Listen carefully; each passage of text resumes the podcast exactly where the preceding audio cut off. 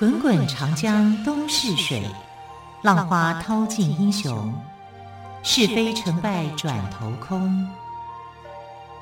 古今多少事，都付笑谈中。陪你说历史，汪培制作主持。亲爱的朋友，晚安！欢迎朋友们再次收听《陪你说历史》节目，我是汪培。今天同样在节目当中跟朋友们说历史的是历史专栏作家于远炫老师，老师好。主持人好，听众朋友大家好。老师今天好像要跟听众朋友们分享汉文帝的母亲薄姬的故事。对，薄姬有什么样的故事呢？呃，汉文帝啊，他是这个刘邦的儿子。那从这里面就可以知道，那既然是刘邦的儿子的话。那薄姬就是刘邦的，的太太啊，对啊，嗯、啊，她是妻妾群，她不是正妻啊，正妻就是吕后嘛，哈、啊，她是妃嫔。那这个妃嫔呢，是一个非常非常特殊的一个人物，待会我们就会来讲她怎么样的一个特殊法。那先讲到汉文帝啊，那汉文帝跟他的这个儿子汉景帝称为在历史上文景之治。也就是中国历史上面第一个治世哈，第一个治世是由他所开创的。然后他开创这个治世的时候，他标榜的是以孝道来治理天下，也就是孝顺。那代表他很会治理国家，啊，既然有文景之治的话，对啊，也代表他很孝顺啊。那他怎么样一个孝顺法呢？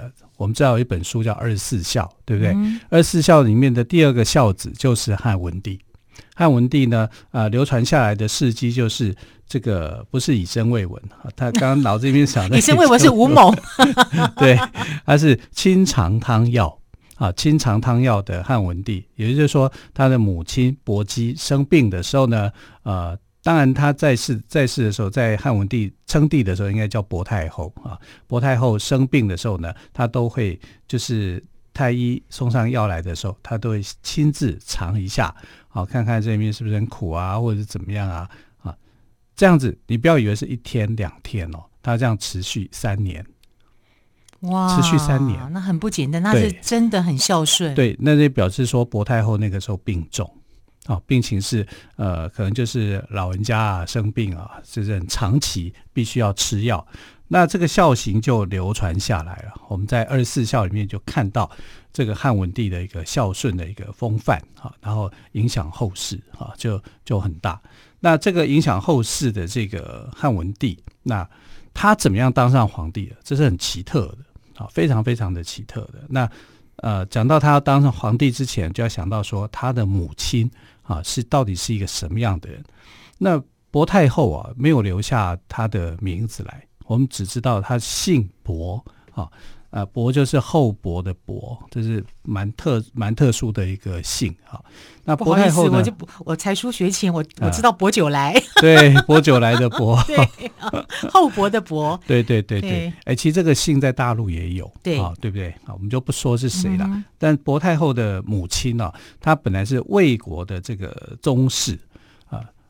薄太后的母亲哦，魏国的宗室。那魏国在这个就是在汉朝的时候，秦汉这个之间呢、哦，他是经历到，因为呃六国被秦国秦朝给统一嘛，那秦朝又被这个在被项羽给推翻掉嘛，啊，就是在楚汉相争的时候，所以那个时期的国家其实有点乱啊，因为其他的啊原本被消灭的这些六国又纷纷的起来。啊，在楚汉之际，啊，这个时间呢，时间点的时候又又出来。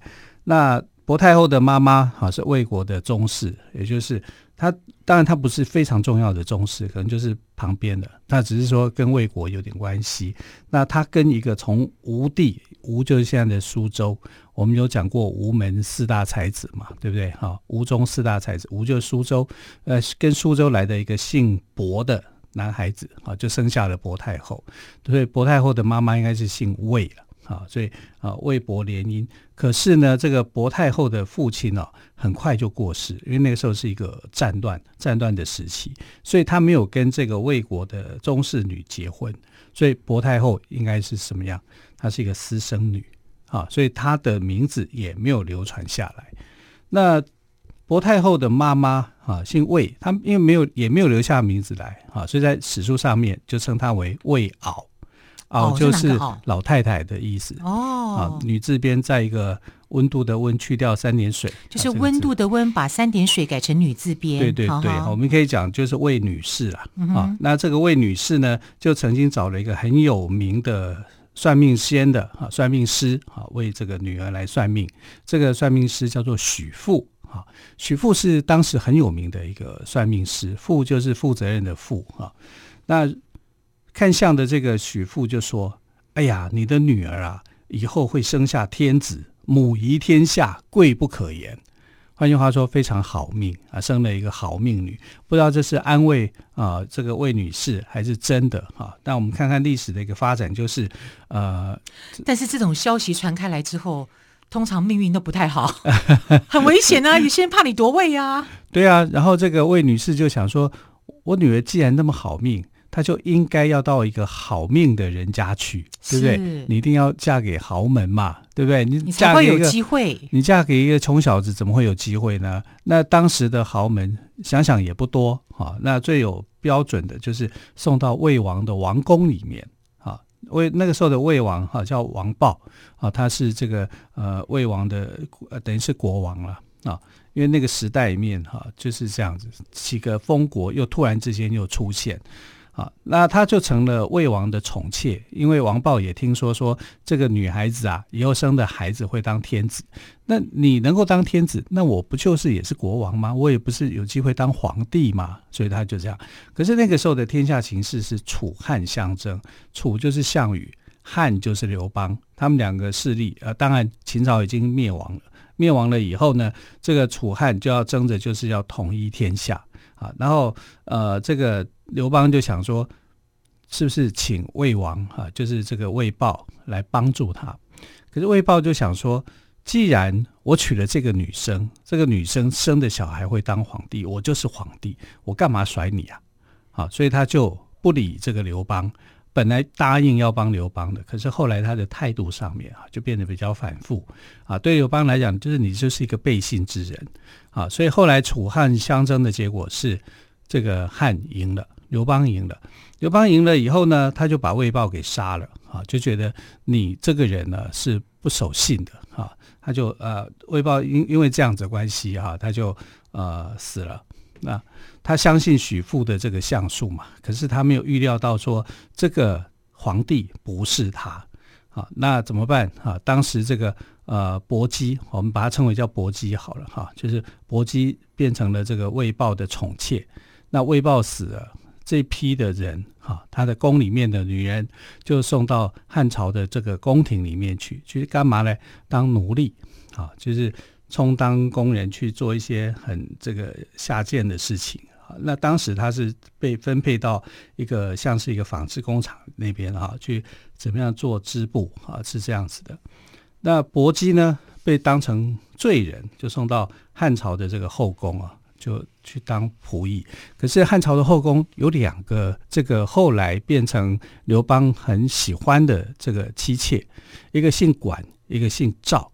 那这管夫人跟赵夫人这两个人哦，当年年轻的时候跟这个魏姬呃跟薄姬非常好，他们三个人就是。姐妹淘啊，闺蜜啊，就玩在一起，就像 S H E 那样子，三个人，对，对，对，三个人哈，就就玩得很开心。然后三个人还互相呃有一个盟约啦，哈，因为闺蜜嘛，就讲说我们当中啊，谁只要是被宠爱、出人头地，我们就不要忘了其他两个人，嗯哼，互相帮助，互相帮助。但这个只是说说而已哈，因为他们后来两个呢，跟刘邦是很好的。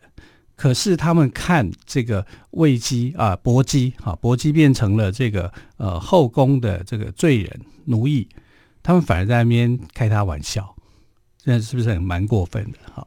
就说女人心计，哎，对啊，所以他就那刘邦看到说，哎，这两个女生好，我的两个这个宠妾怎么在笑另外一个人？就问他说，你们两个为什么会这样子笑？他说：“哦，我们当年年轻的时候啊，就有一个呃开玩笑的话，谁只要发达了，谁就要互相帮助。结果你看他现在好惨呢、啊，就这样。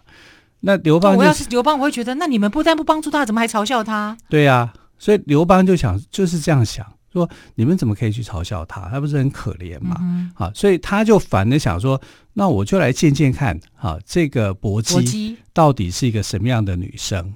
啊，见了一晚，啊，那当然就是找他侍寝嘛，嗯、就是就是要他陪他睡觉嘛。然后薄姬也很聪明，他掌握那个情势，他就讲说，哎，我看见一条龙在我的肚子上面盘旋。啊，刘邦就说。不用担心，那条龙就是我，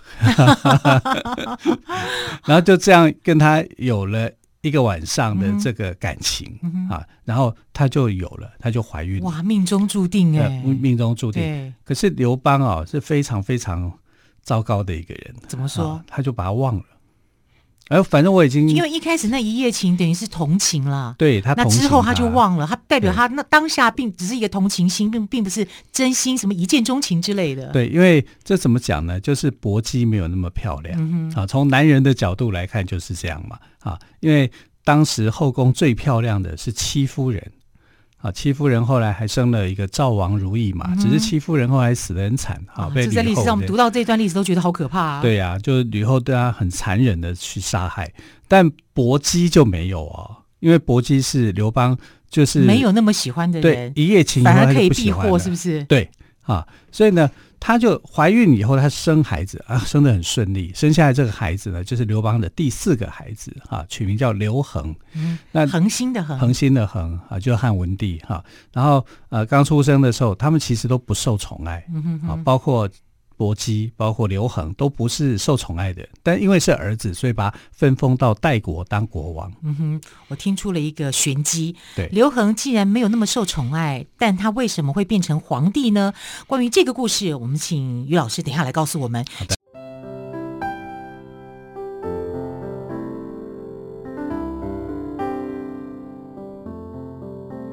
听见台北的声音。拥有颗热情的心，有爱与梦想的电台，台北广播 FM 九三点一。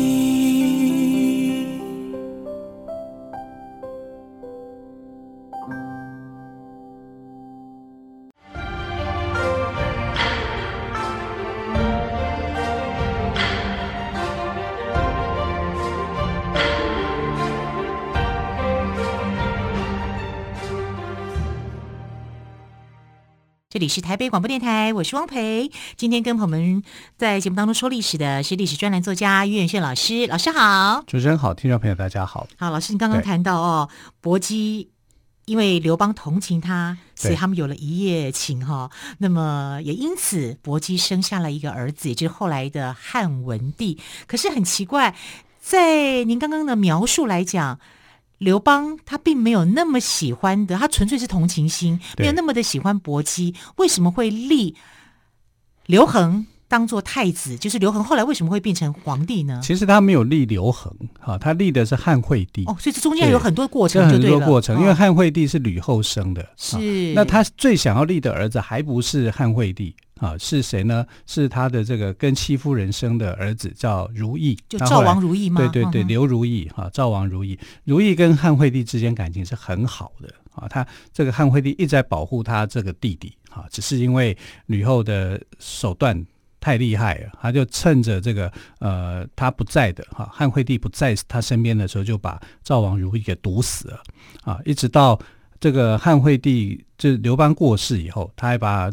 戚夫人用残忍的手段给杀害，所以他其实残忍的过程，我们非常好害怕，对他非常的的非常的厉害啊啊，就是惹到他，你知道后他的后宫的这些女生啊啊，没有人敢跟吕后啊正眼看一眼的，吓都吓死了啊。那那为什么反而后来这个皇帝位置会到了这个汉文帝这边来，刘恒的手上呢？就是过程来讲就是很复杂啊。为什么？因为汉惠帝。不喜欢他妈妈这种残忍的行为啊，所以他一直在他的母亲的这个威吓之下，其实他很别扭、很憋屈啊。就是整个皇皇位他也待不久，他待了七年而已。他做了七年七年以后呢，就变成了吕后哈，就临朝称制，也就是说他自己当皇帝。对，我们看《史记》里面啊，有吕太后本纪。吕后本纪，没有汉惠帝本纪。汉惠帝只是在吕后本纪后面所提到的，那你就可以知道说，呃，这个司马迁里面眼中呢，只有吕后，还没有汉惠帝啊。那汉惠帝过世以后呢，有呃，这个吕后称制，他不能够称帝嘛，他只是一个太后，那他就找了这个汉惠帝的儿子来当继任的皇帝。可是汉惠帝跟他的这个正妻，也就是皇后，是没有任何，他们很有感情很好，可是他们没有生任何孩子。为什么你知道吗？因为这个汉惠帝的这个皇皇后啊，叫做张嫣，张嫣是他姐姐的小孩，等于他他的这个母亲呢，吕后要他们乱伦啊，所以这个汉惠帝就心情非常的糟，他觉得怎么可以做这种安排？对，这个是我外甥女。我怎么可以跟我外甥女发生这样的事情啊？所以他就整个心情是很乱的，很不好的。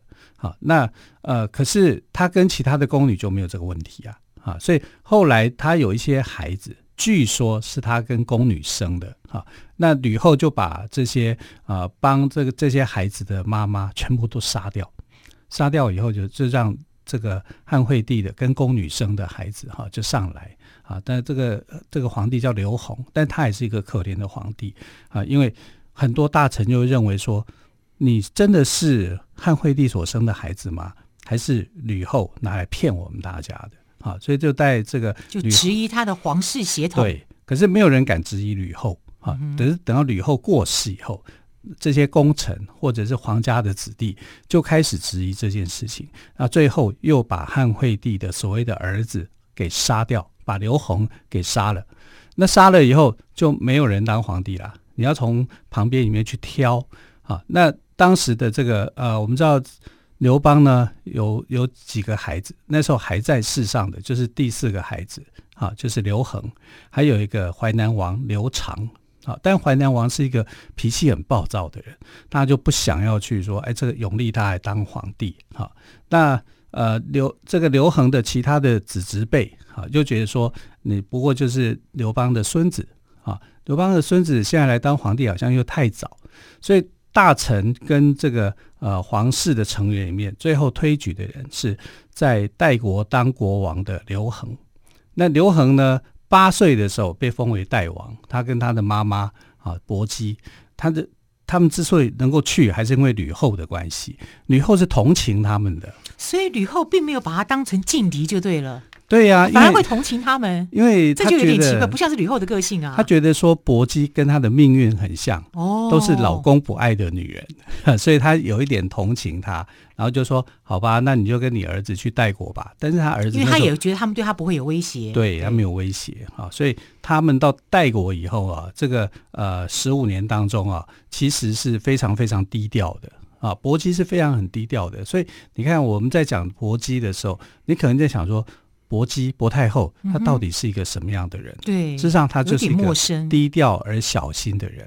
那她的儿子在她的这样的一个抚养之下，当然也就养成了这种低调，然后内敛的一个个性，甚至是很有心机的。好，所以刘恒是这样的一个角色。好，他就远在代国，代国在哪里呢？在相当于现在的这个北京这一带。啊，但北京就是燕呐、啊，那他是他是在赵国，他的如果在先秦时代，他是赵国的一部分啊，后来分出去的哈，然后代国跟呃北方的匈奴又很靠近，所以那是不是一个好地方？不是一个富庶的地方，不像淮南王刘长哈，但淮南王是一个很富庶的一个地区，或者也不像这个齐王哈刘肥的儿子刘襄哈，他们都是在比较好的地方。